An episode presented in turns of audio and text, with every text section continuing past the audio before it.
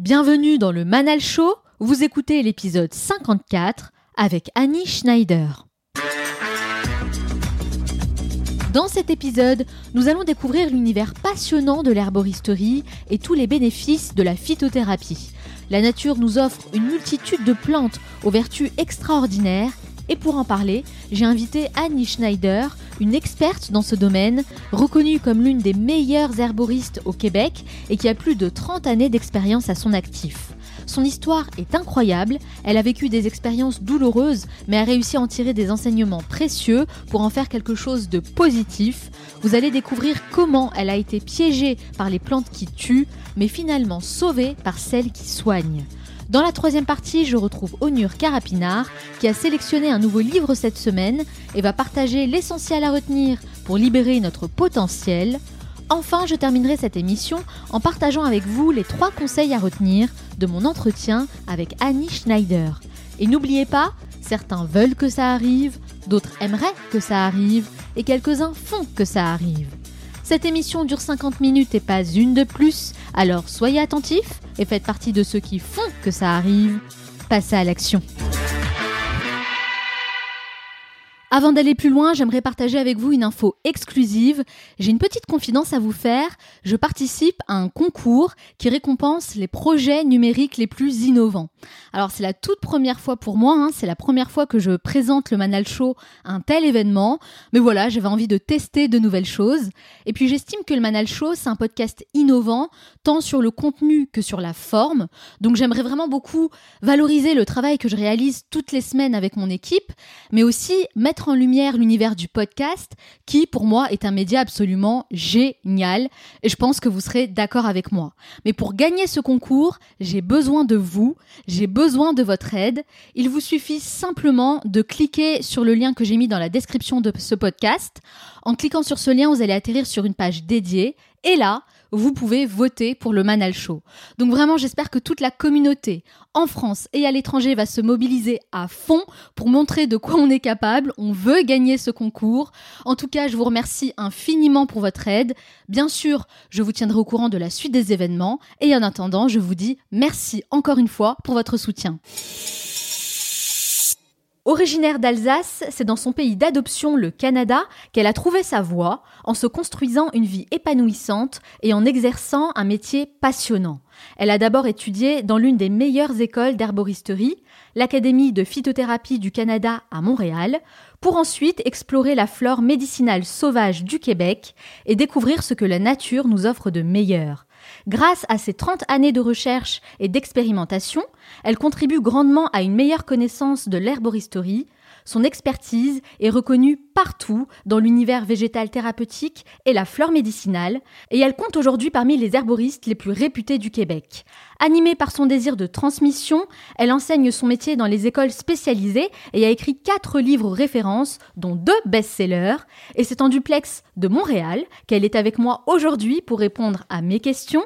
Annie Schneider, bonjour. Bonjour. Merci d'avoir accepté mon invitation. Je suis honorée. Pourquoi? Pourquoi vous faites ce que vous faites aujourd'hui? C'est vraiment la passion euh, de, de la santé, c'est sûr, surtout que j'approche du troisième âge. Puis je vois les limites du système de santé, système de maladie, devrait-on dire. Donc, euh, je sais depuis que je suis toute petite, parce que j'avais des vieilles femmes sages dans mon village, une grande tante en super forme et un papa cueilleur, qui m'ont appris que les plantes et les petits fruits, les ressources de la nature sont des remèdes vieux comme l'humanité, pourrait-on dire. Alors, voilà. Alors ça tombe bien. Je vous propose de faire un petit flashback. C'est vrai, je l'ai dit dans le pitch, hein, vous vivez au Québec depuis plus de 30 ans. Mais Annie, vous, vous êtes d'origine française et vous avez grandi dans un petit village en Alsace où vous avez passé toute votre enfance. C'était dans les années 60. Quel type d'éducation vous avez eu ben, comme tout le monde, hein, l'école primaire dans le village, après ça le collège et le lycée dans une petite ville. Mais après ça, j'ai décroché parce que j'étais rebelle. Hein, je, je rêvais d'un autre univers, très loin de mon petit village. Puis euh, je voulais explorer le monde. C'était l'époque du flower power, hein, vous savez, les hippies, l'utopie. Il n'y a pas de frontières à part celles qu'on a dans notre tête puis j'y ai cru. Est-ce que le système scolaire ne vous convenait pas? Oui, c'est sûr que j'étais aussi un peu euh, hypothéquée par, maintenant je le sais, par l'hypoglycémie. Je bouffais tellement de sucre, de bonbons et tout que je sais à quel point ça affecte le système nerveux. Donc, j'étais pas très adéquate. Et comme j'étais rebelle, j'étais pas une très bonne élève, à part en langue et en sciences naturelles. Hein. Donc, euh, voilà, j'ai été euh, expulsée de l'école, surtout après une fugue. Ça, alors racontez-nous justement, racontez-nous un peu cette fugue. Un jour, j'ai décidé la veille que j'irai pas à l'école, mais que je prendrais un autobus pour l'Allemagne, ce que j'ai fait avec un slip de rechange. J'avais même pas de brosse à dents et un peu d'argent. Puis euh, dès que je suis arrivée dans la petite ville frontalière de l'autre côté, c'était facile passer la frontière à 50 bornes en autobus. Ben, j'ai rencontré le premier chevelu, puis je lui ai dit que mon père me battait, que j'étais malheureuse, que je... Carrément il m'a monté une tente dans un champ avec ses copains, puis euh, je me suis retrouvée là. Après, ils m'ont envoyé chez un peintre, euh, c'est ça, qui, qui hébergeait plein de babas et de marginaux. Puis là, bah, c'était le premier acide, LSD, puis waouh, là, j'ai décollé euh, comme il faut. Et vous aviez quel âge à l'époque? 16 ans. Hein. 16 ans? Oui, donc vous étiez encore jeune. Ben oui, la police allemande, pendant une razzia dans notre communauté de 20 personnes dans une grande pièce derrière un sex shop, a vite euh, repéré la petite ado euh, euh, qui n'était pas en situation légale. Donc, ils m'ont renvoyé en Allemagne. Puis, j'ai fait une vie de prison quand même avec une, une pute qui m'a prévenu d'obéir à mes parents. Ah oui, si quand je même. pas finir comme elle. non, c'est plein de leçons comme ça. Et vos parents, alors, comment ils ont vécu cette expérience? Comment ils ont vécu tout ça? Vous aviez quel rapport avec eux? Oh, c'était difficile. Évidemment, comme toutes les jeunes filles, j'idolâtrais mon papa. C'était un homme de cœur, un, marginal, un rebelle, un homme des bois. donc lui, bon, quand même, il aimait pas ça, quoi. Que je, ils, ont, ils m'ont pleuré, puis ils ont angoissé tout le temps que j'avais disparu, trois semaines quand même. Ah oui, quand même. Ah, ma maman, elle, elle m'a gardé enfermée sous haute surveillance, donc ils m'ont envoyé aux services sociaux. Puis moi, je voulais être assistante sociale. Hein. C'était mon rêve de soulager les malheureux de ce monde, les plus pauvres que nous encore. Puis finalement, ben, comme j'avais décroché, que j'étais expulsée de l'école, bah, mon rêve euh, hein, a pris le bord, comme on dit ici. À 20 ans, vous décidez de partir à Londres avec vos petites économies et s'en est suivi un road trip en Europe. Vous avez pris le temps vraiment de voyager et de découvrir aussi de nouvelles cultures. Donc c'est vraiment le genre d'expérience qui marque une vie. Qu'est-ce que vous retenez de ce long voyage? Premièrement, c'est bien utile de parler d'autres langues. Ça, c'est un bon côté de l'Alsace. Et des protestants, on apprenait l'allemand très jeune, donc déjà pouvoir t'exprimer clairement, de comprendre l'autre, ça aide. J'ai aussi passé quelques années dans une famille semi-britannique, galloise plus précisément, où donc j'ai appris à parler l'anglais. Alors l'Angleterre, c'était une destination toute rêvée. Puis quand tu parles anglais, tu peux aller partout sur la planète, quoi. Et l'espagnol aide aussi, mais donc euh, de parler la langue, la comprendre pour être mieux comprise, oui. Puis aussi, j'ai compris ce que m'avait déjà appris ma euh, que si tu es poli, que tu es à l'écoute des autres, aimant, tu as l'esprit ouvert, tu peux communiquer avec n'importe qui. Puis effectivement, les portes s'ouvraient autant chez des euh, comtes et des, des, nobles aristocrates d'Écosse que des junkies de, de Soho. Donc partout, on me recevait, on m'hébergeait, puis je savais aussi donner de ma personne. Enfin. Alors vous avez continué votre voyage au Québec et c'est là que vous avez décidé de poser vos valises pour vous installer. Alors pourquoi avoir choisi le Québec? J'avais fait le tour de l'Europe, sac à dos, hein, toute seule, avec peu de moyens, toujours en travaillant parce que je voulais pas dépendre de quiconque, encore moins d'un homme. Donc, euh, j'ai rencontré beaucoup de Québécois. Je les trouvais intrigants, rigolos. Puis le fait, l'idée qu'il y avait plein de forêts, de lacs partout, qui sont dans mes écosystèmes préférés. Donc, j'ai atterri à Montréal, où j'ai rencontré un Français baroudeur qui passait l'été au Québec qui m'a invité chez lui dans un petit village le premier soir. Puis j'ai rencontré ses voisins qui prenaient soin de sa maison l'hiver. Puis c'était deux frères magnifiques, surtout le plus jeune qui ressemblait à Black le Rock. Hein, les jeunes Français se souviennent de Black, c'est une figure mythique, un patriote qui se battait contre les écrevisses. D'accord. Ouais, un grand blond aux yeux verts, aux cheveux longs. ok. On fera une recherche sur Google alors. oui, Black avec un K. Hein. D'accord. Alors, euh, on est tombé amoureux carrément euh, au premier regard, coup de foudre c'est sûr que c'était le prétexte et la raison pour laquelle je me suis attardée. Puis, et puis vous avez construit toute une vie finalement au Québec depuis plus de 30 ans maintenant. Qu'est-ce qui est différent dans le mode de vie là-bas comparé à la France? Ben, le côté ben, peut-être anglo-saxon ou euh, la liberté, le civisme, ils appellent ça. Hein?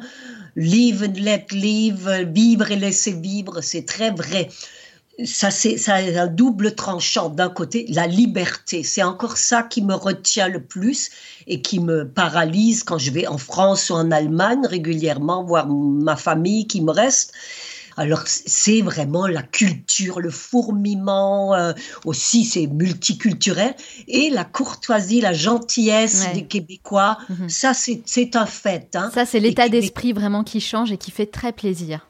Oui, je ne veux pas insulter les Français, mais les Québécois et les Canadiens en général sont beaucoup moins racistes, entre guillemets, que les Français. C'est évident, hein, mhm. quand même. Il y a plus de tolérance.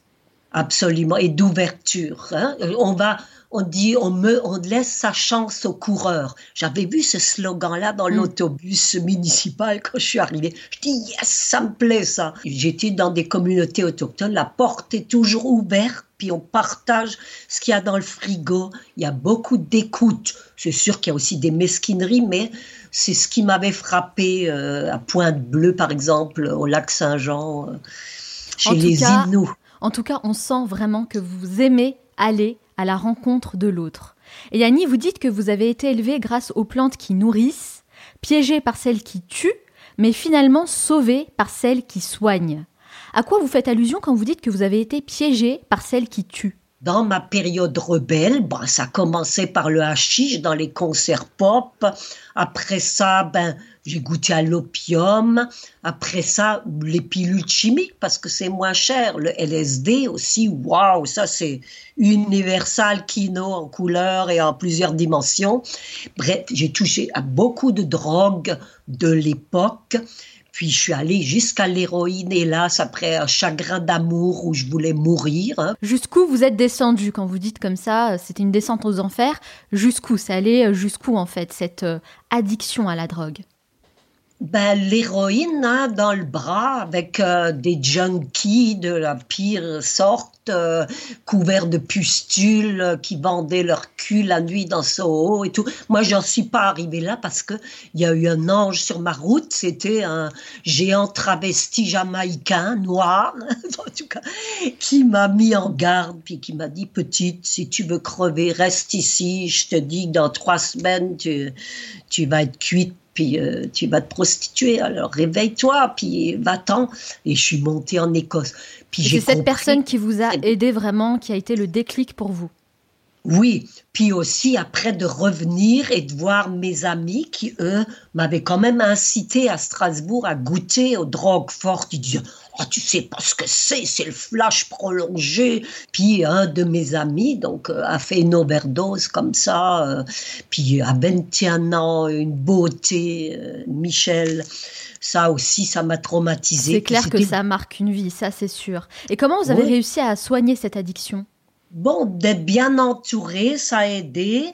Aussi de retourner chez le médecin et la philosophe où j'avais déjà travaillé à Saverne.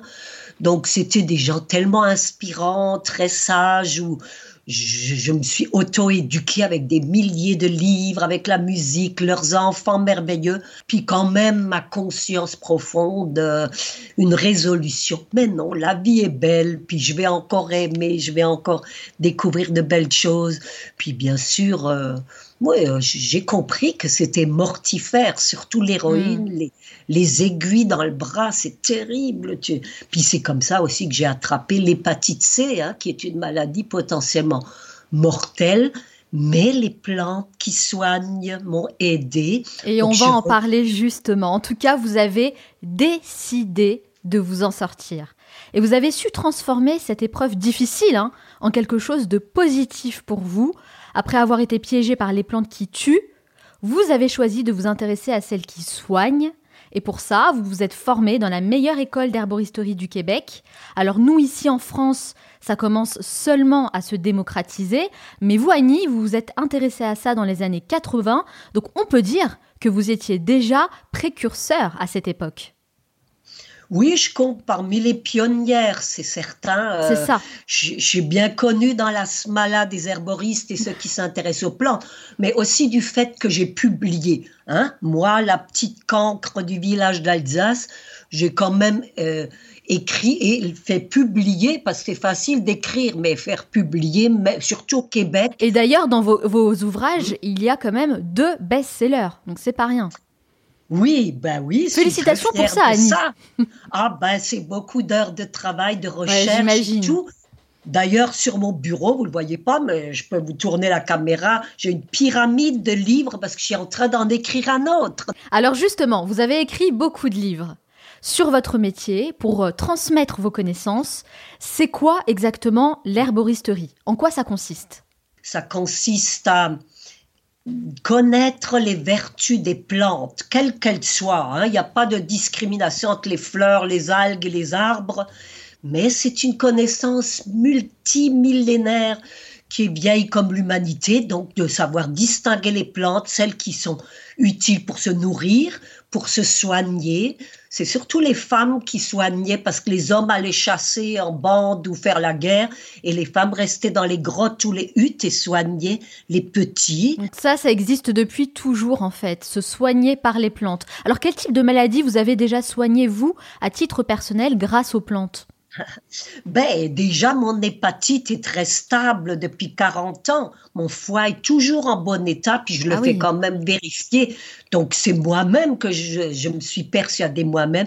J'ai eu la chance aussi et la grâce d'avoir deux enfants en parfaite santé, parce que je savais pas que j'étais atteinte de cette maladie-là avant d'avoir des enfants. Un jour, j'ai fait une prise de sang, puis c'est là qu'ils ont découvert ça. Ça aurait pu être grave, j'aurais pu transmettre ça. Non. Puis je suis sûre que les plantes que je buvais en abondance m'ont aidé beaucoup. Ben, j'ai aidé des gens qui avaient, entre autres, l'hépatite C. Là, je pense à une petite dame, on l'a complètement éradiquée avec les plantes. Des cancers aussi en stade 2, 3, hein, mhm. de la vessie, on a eu des bons résultats.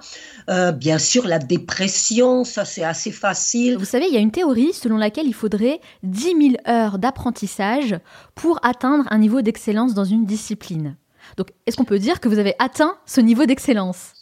Oui, c'est assez facile à calculer. En fait, ça fait 40 ans que je m'intéresse aux plantes, même toute petite, je les cueillais en Alsace, je les sentais, mais que j'étudie les plantes. J'ai appris quand même toutes les bases, anatomie, physiologie, pathologie, biochimie, botanique.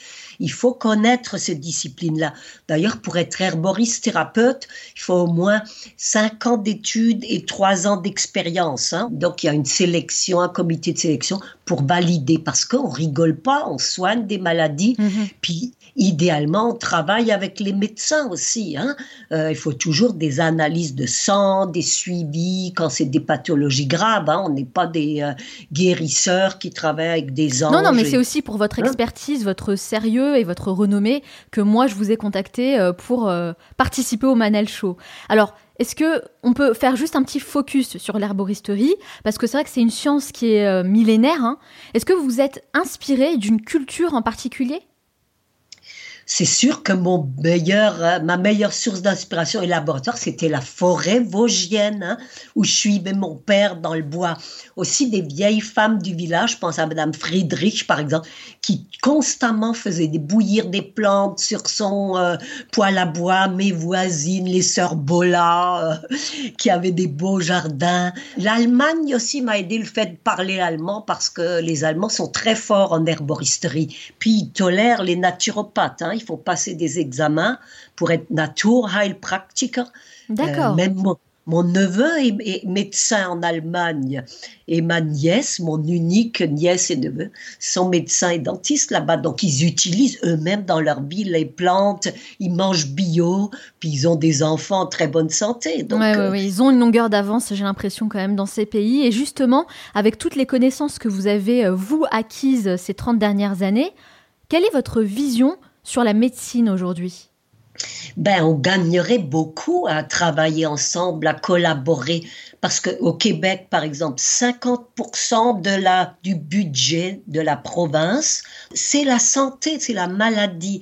Si on travaille avec les plantes en amont, avec euh, les plantes, les vitamines, la bonne bouffe, ben, on, serait beaucoup moins malade. Alors euh, non, c'est sûr qu'il faudrait qu'on s'ouvre plus, mais euh, l'ordre des médecins est très fort, très machiste, je peux dire, les hommes surtout. Parce qu'on peut pas nier, Annie, le fait qu'il existe un vrai business du médicament avec des lobbies très puissants et très influents aussi, même si de plus en plus de personnes s'intéressent aux médecines alternatives, ben, il y a encore un réel clivage entre la médecine dite naturelle et la médecine conventionnelle. Donc comment ça se passe pour vous? Est-ce que vous arrivez à exercer facilement votre métier? Oui, dans la mesure où on fait pas de bêtises et où on fait pas d'erreurs. On n'a pas envie de se retrouver en tôle, même si ce sera l'occasion d'écrire un autre bouquin, je l'ai dit souvent. Moi, je me cache pas, hein, je suis connue parce que je fais beaucoup de euh, d'éducation publique, même médiatique. Donc, mm j'ai rien à perdre parce que je, travaille dans le respect aussi des règles et des conventions. Ça dépend de chaque individu. Oui, mais par exemple, par exemple, hein Annie, est-ce que vous avez le droit de dire que vous soignez l'hépatite avec les plantes? Est-ce que vous risquez pas euh, bah, d'avoir un procès pour ça? Ben, si je me prends comme exemple, je suis un exemple vivant que ça fonctionne. Je suis désolée, hein, je me sacrifie. Je, suis assez bonne là-dedans. J'ai un côté un peu kamikaze et bouc émissaire. Hein, mais en même temps, euh, c'est pas non officiellement, on n'a même pas le droit de dire à notre voisine boire de la camomille si elle a euh, fait des, des crampes intestinales. vous avez un côté un peu rebelle, donc de toute façon, vous vous le faites et vous le dites. Absolument. Mon père était comme ça. Il m'a appris quand on est honnête et sincère, euh, on peut aller loin, puis au moins on dort tranquille, puis on est plus joyeux aussi. Est-ce que, Annie, vous pensez qu'on peut tout soigner avec les plantes? Oui, beaucoup de choses, absolument. Oui, surtout si on a des plantes de bonne qualité, hmm. certifiées biologiques, et c'est là qu'on rejoint euh, l'agriculture, la source. Hein. Mhm. Et c'est vrai que les gens cherchent de plus en plus à se soigner avec des remèdes dits naturels. Est-ce que vous pensez que c'est un phénomène qui, se, qui tend à se développer? Certainement, je le vois depuis 40 ans. Au début, je donnais des cours à cinq personnes dans la petite ville à côté. Maintenant, on refuse du monde. J'ai déjà eu des foules de 300 personnes qui me suivaient dans les champs pour que je leur montre comment s'appelle cette plante qu'on foule tous les jours dans le, au gaz, dans le gazon, puis ah les meilleures plantes. Puis on est de plus en plus nombreux. Je suis contente qu'il y ait de la relève. Vous avez un garçon et une fille. Est-ce que, j'imagine en tout cas, que vos enfants ne vont jamais chez le médecin? Mais si, quand même. Si, quand même. Surtout euh, mon fils qui a un petit garçon et euh, une épouse, c'est elle qui tranche, hein, c'est la maman souveraine. Mais il me consulte quand même, il m'appelle parfois à 500 bornes. Ah maman, j'ai vu cette plante, je la connais, je l'ai cueillie, qu'est-ce que je fais avec? Je dis, bon, il est temps à 25 ans que tu te poses ces questions-là. Parce que petit, vous savez, on dénigre toujours. C'est vrai. Alors justement, moi aussi, je vais en profiter pour vous poser une question un peu personnel. Euh, je souffre très souvent de maux de tête et de migraines très très fortes. Euh, quelle plante pourrait m'aider à calmer ce genre de douleur? Je vous dirais de, soigner votre foie Parce que quand le foie fait pas bien son travail de métabolisme, autant pour fabriquer des hormones, du bon sang, des bonnes vitamines, il envoie les déchets, entre guillemets, au cerveau. Puis aussi, vous faites un métier très cérébral, donc vous êtes mhm. très concentré tout le temps, ça travaille, vous avez beaucoup de chocs de feu dans la tête. C'est exactement ça. les Chinois, donc il faut dépolariser, euh, même utiliser la menthe poivrée en massage des pieds dans une bonne huile d'olive et la menthe poivrée combinée à de la lavande vraie bio en huile essentielle, ça va vous aider, en tisane aussi. Toutes les tisanes hépatiques, Hein, c'est épatant pour vous. Alors, des tisanes à l'artichaut, boldo, camomille, lavande. Et, et l'ortie, est-ce que l'ortie, c'est une bonne plante aussi pour ça? Ben, c'est un bon antihistaminique, un dépuratif du sang, oui, pour la deuxième phase de nettoyage, oui, ça va vous aider. Mais allez plus dans les calmantes, euh, et la grande camomille, hein, Parthenium, c'est la grande camomille, c'est une camomille très amère. Essayez d'en trouver de l'extrait, une camomille très amère, mais qui justement travaille sur le foie, mais à prendre de façon régulière pour saturer au niveau des hormones de, de la douleur, des prostaglandines nettoyez votre foie. En tout cas, merci beaucoup. Hein. Euh, j'ai profité hein, de votre expertise, de hmm. cet entretien, pour avoir une sorte de consultation privée un peu. Oh, Mais je suis sûre, je suis sûre que tout ça, ça va vraiment beaucoup aider euh, beaucoup de personnes qui nous écoutent. Et justement, la France est connue comme un grand consommateur d'antidépresseurs. Le stress et l'anxiété font clairement partie du quotidien de beaucoup de Français. Qu'est-ce que vous pourriez recommander comme remède naturel pour soulager ça? Il y a plusieurs plantes contre la dépression qui sont bien connues, par exemple la scutellaire, moins connue en France parce que c'est une plante américaine. La, la scutellaire. Scutellaire, on scrute l'air et on attend. De trouver ça. Il y a une plante aussi qui aide, c'est le 5-HTP qui vient d'une plante qui s'appelle le Griffonia simplicifolia. Vous pouvez même le trouver en pharmacie, 5-HTP, qui aide à fabriquer de la sérotonine. La sérotonine, c'est l'hormone de la sérénité, mhm. qui est, c'est naturel, c'est un acide aminé, en fait, qui vient de cette légumineuse, Griffonia simplicifolia. Ça, c'est en concentré. Même les B complexes et le magnésium aussi, tout simplement, en supplément, peuvent aider. Puis supprimer le plus possible le sucre, l'alcool, puis euh, tous les bouffeurs d'énergie, hein, les stresseurs, aérer l'esprit, aller marcher dans les parcs, puis aimer de votre mieux à commencer par vous-même. Hein. Aime ton prochain comme toi-même. Mais si tu t'aimes pas, comment tu vas aimer l'autre? C'est mhm. souvent proportionnel. Puis on peut tout changer. Les, Européens, souvent surtout les Français, sont un peu trop conservateurs. Ils souffrent pendant des années. Oh, mon appart est merdique, mon mari me fait chier, etc. Mon métier est lourd. Ben, change. C'est ça que j'ai appris ici aussi. ne pas lamenter sur son sort et passer à l'action pour changer sa vie. Bien sûr. Moi, ce hein que je retiens de tout ce que vous venez de nous dire, c'est que pour rester en bonne santé, c'est prendre en considération plusieurs aspects, pas uniquement l'aspect physique, mais aussi l'aspect psychologique. Et euh, ça, c'est sûrement la clé d'une vie en bonne santé. On soigne le corps et l'esprit. Les deux vont de pair c'est ça, c'est de prendre soin de sa santé mentale et aussi spirituelle. Hein. Exactement. On cherche tellement un sens.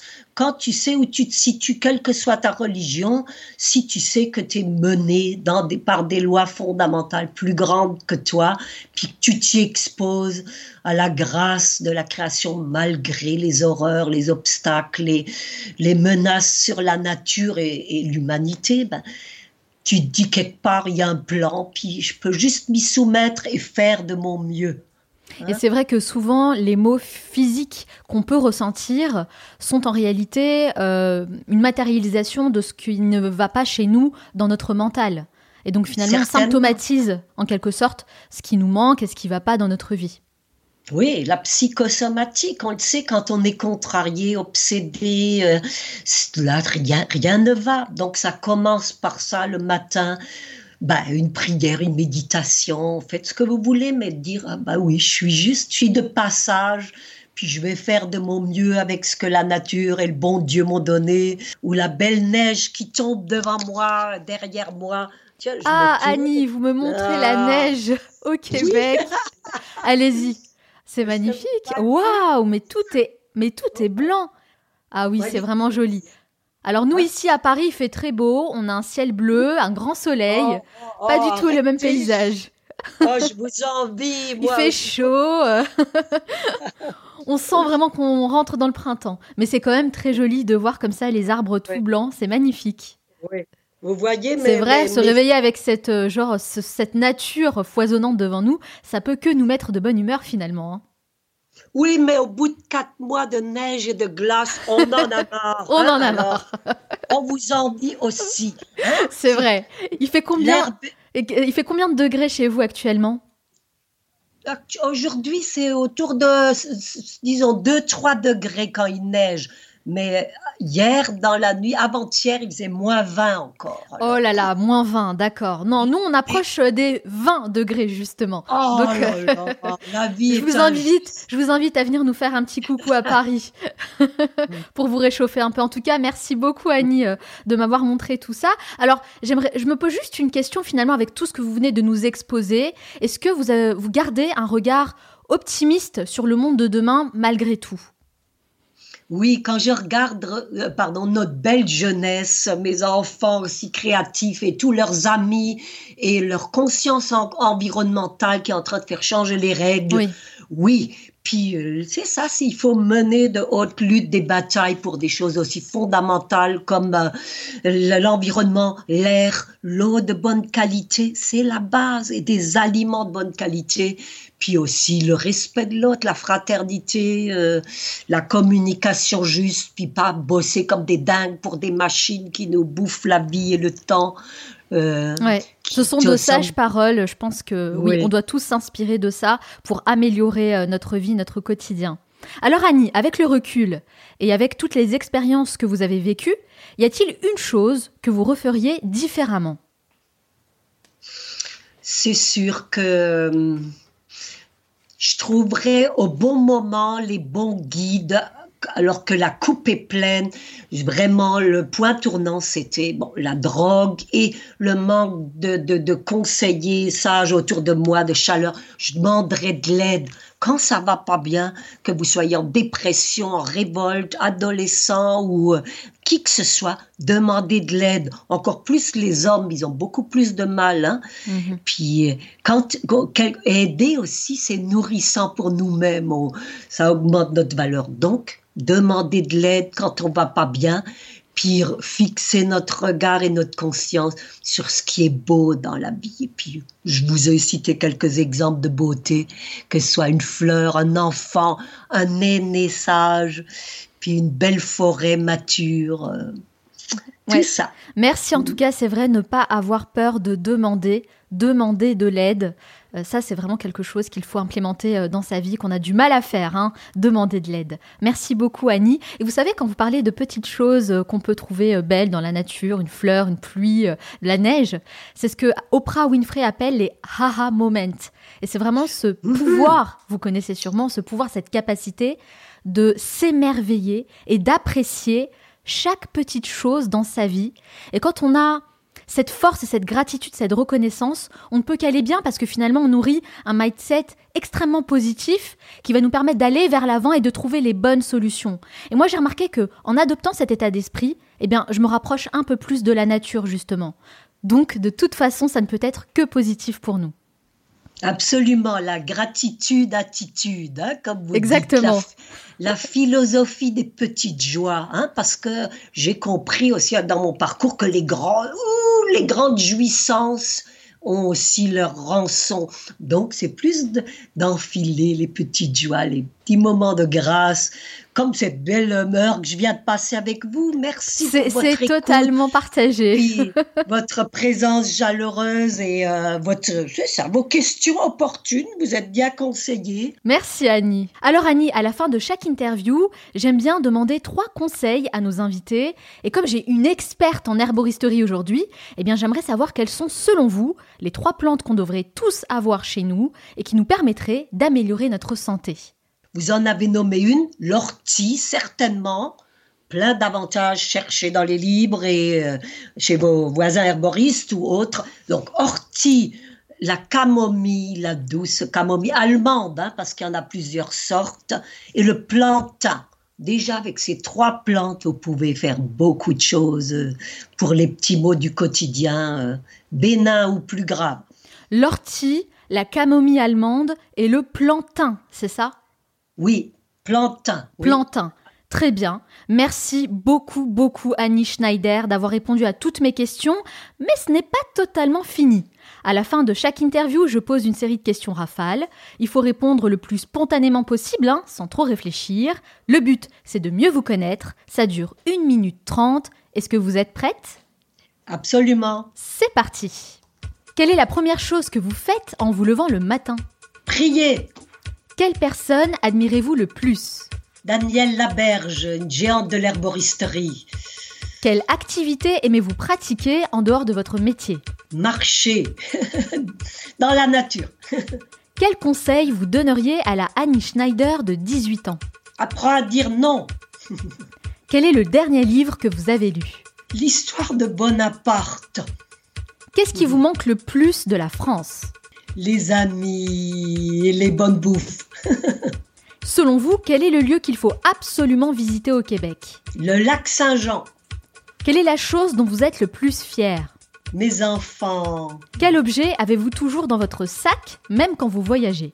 Un canif. Quelle est la mauvaise habitude dont vous aimeriez vous débarrasser? Le goût du sucre. Quel a été le moment le plus marquant de votre vie? L'accouchement de mon fils.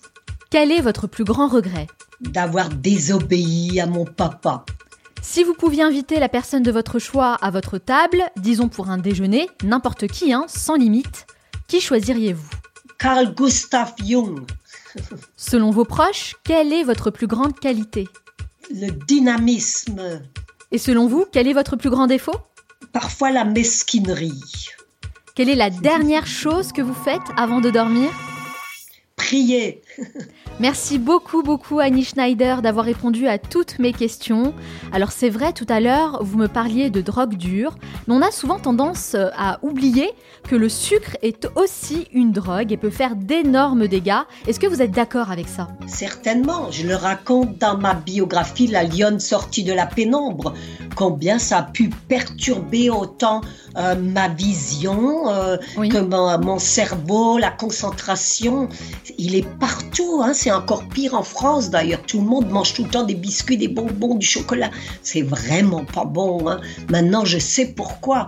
Ici, énormément de gens sont diabétiques, surtout les autochtones du Nord qui ont moins accès aux légumes. Alors, c'est un fléau. C'est plus répandu encore que l'alcoolisme ou la toxicomanie ou la dépendance aux médicaments. Mhm. Oui. Donc dernier conseil qu'on pourrait donner peut-être, c'est euh, éloignez-vous du sucre. hein. En tout cas, essayez de limiter votre con- consommation de sucre au maximum pour rester en bonne santé. Effectivement, On est vous avez d'accord. raison. Merci Oui. beaucoup en tout cas Annie d'avoir répondu à toutes mes questions, d'avoir partagé votre parcours, votre histoire, vos superbes anecdotes et vos précieux conseils. Si on veut en savoir davantage sur vous et sur ce que vous faites, où peut-on vous retrouver? Le plus simple, c'est sur mon site web, il y a toute ma bibliographie, donc c'est annieschneider.com, Annie avec Y, annieschneider.com. Il y a tout le détail, mon adresse courriel et mes livres. Il y a trois de mes livres qui sont dans les bonnes librairies en France et j'espère bien venir herboriser là-bas l'an prochain.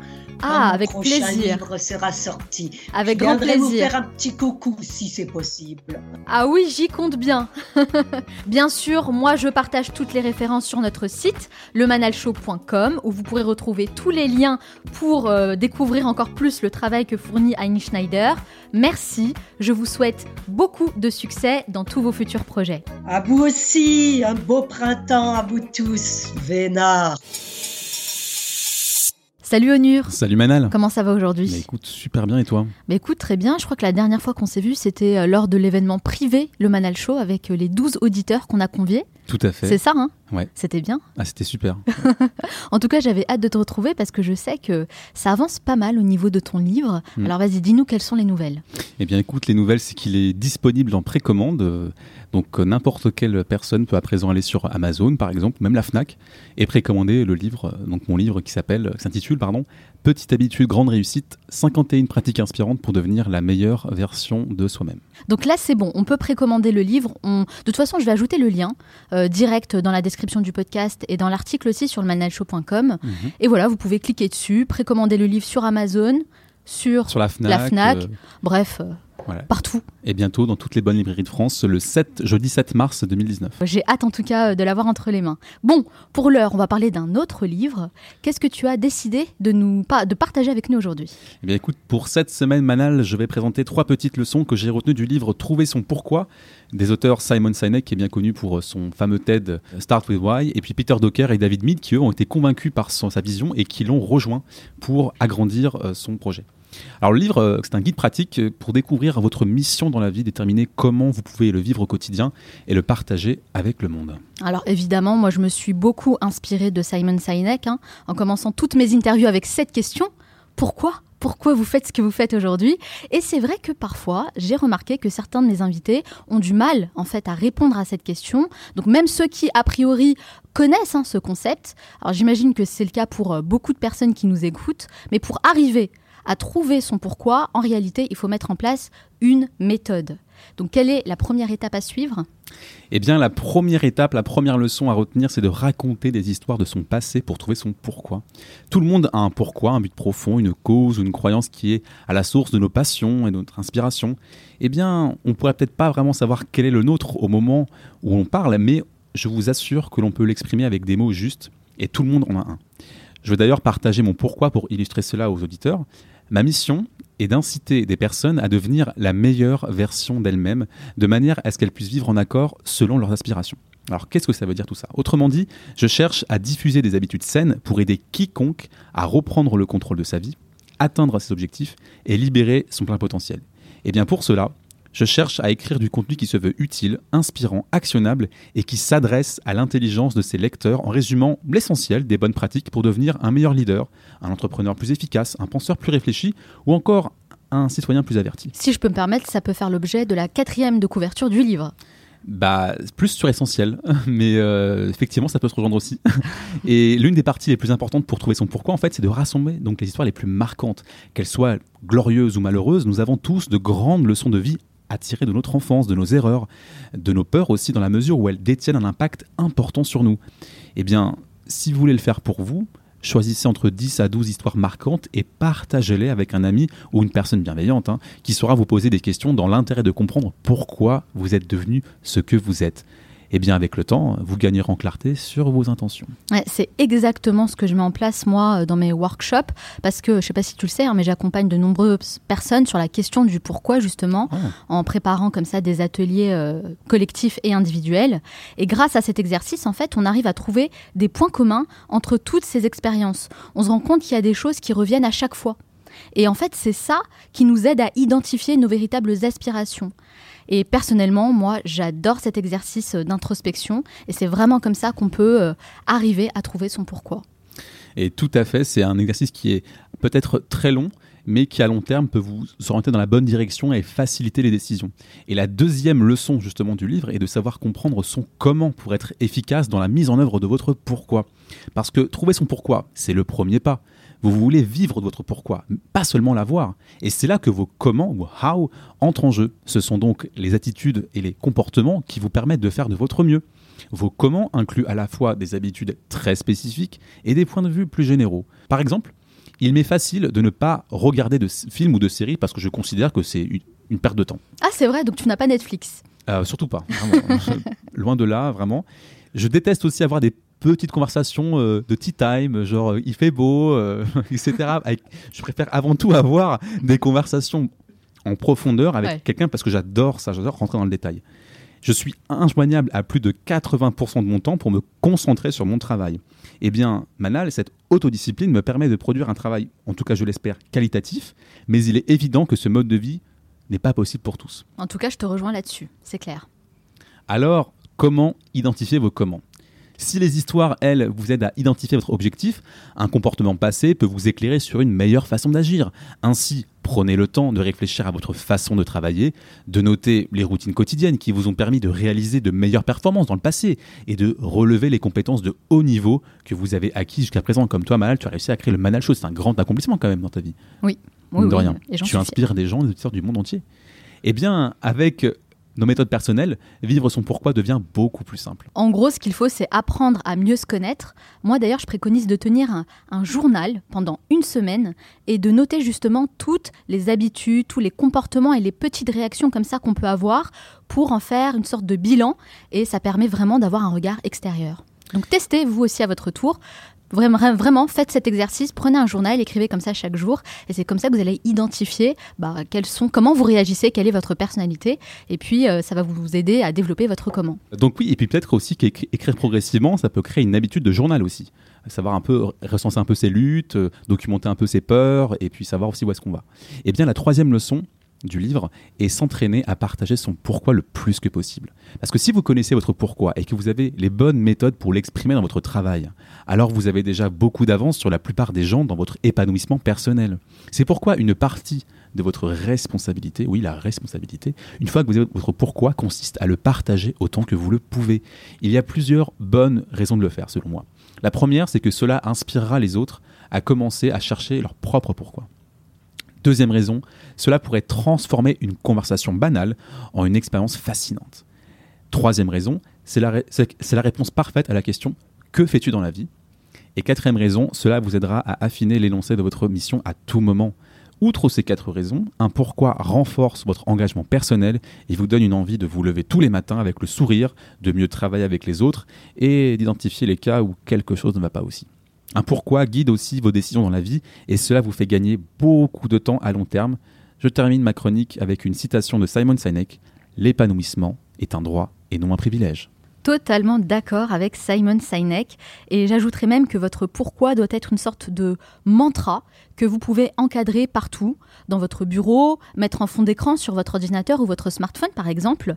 L'idée, bah, c'est de le voir tous les jours, tout le temps, partout, pour l'incarner au maximum.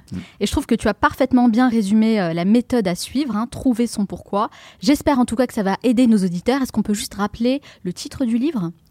Euh, le livre euh, Simon Sinek, donc c'est Trouver son pourquoi. De toute façon, je vous mets euh, la référence du livre euh, dans la description de ce podcast et dans l'article aussi qui accompagne ce podcast. Mm. Comme ça, vous n'avez plus qu'à cliquer, le commander, le lire et vous allez voir, ça va vraiment beaucoup vous aider. Moi, particulièrement, j'apprécie beaucoup le travail que fait euh, Simon Sinek.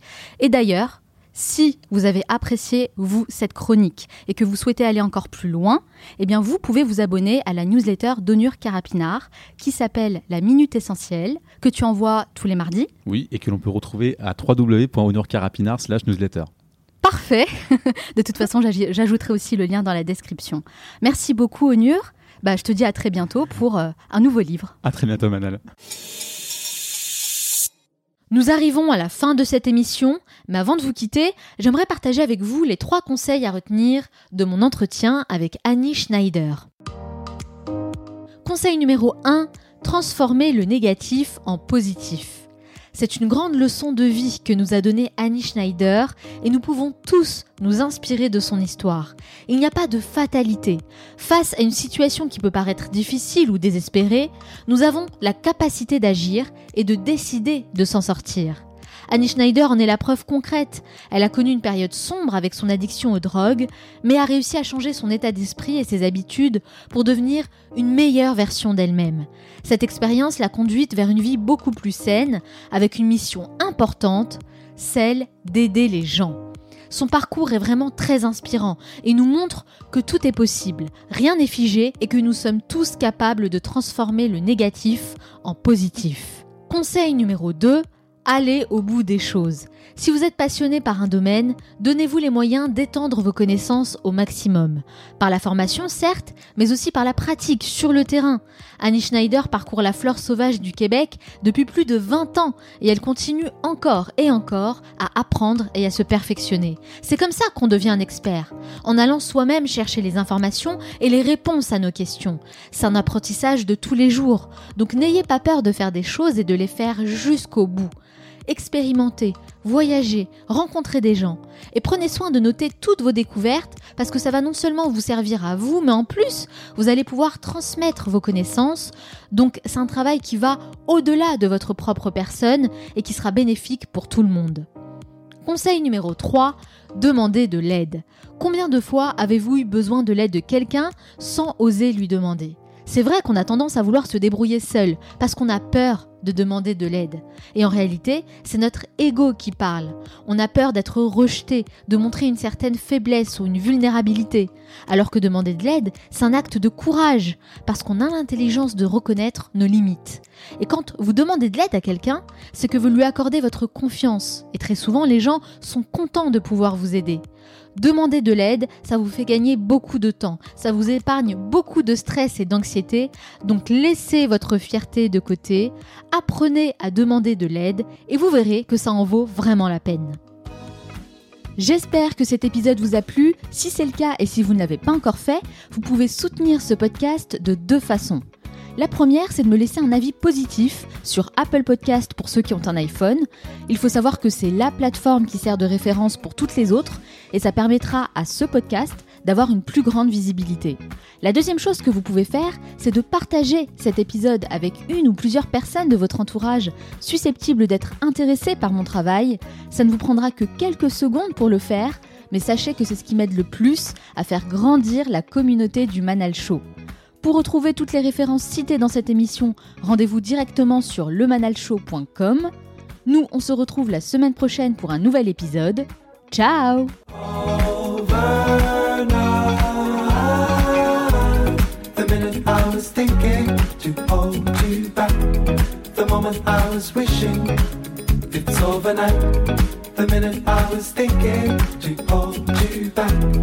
The moment I was wishing it's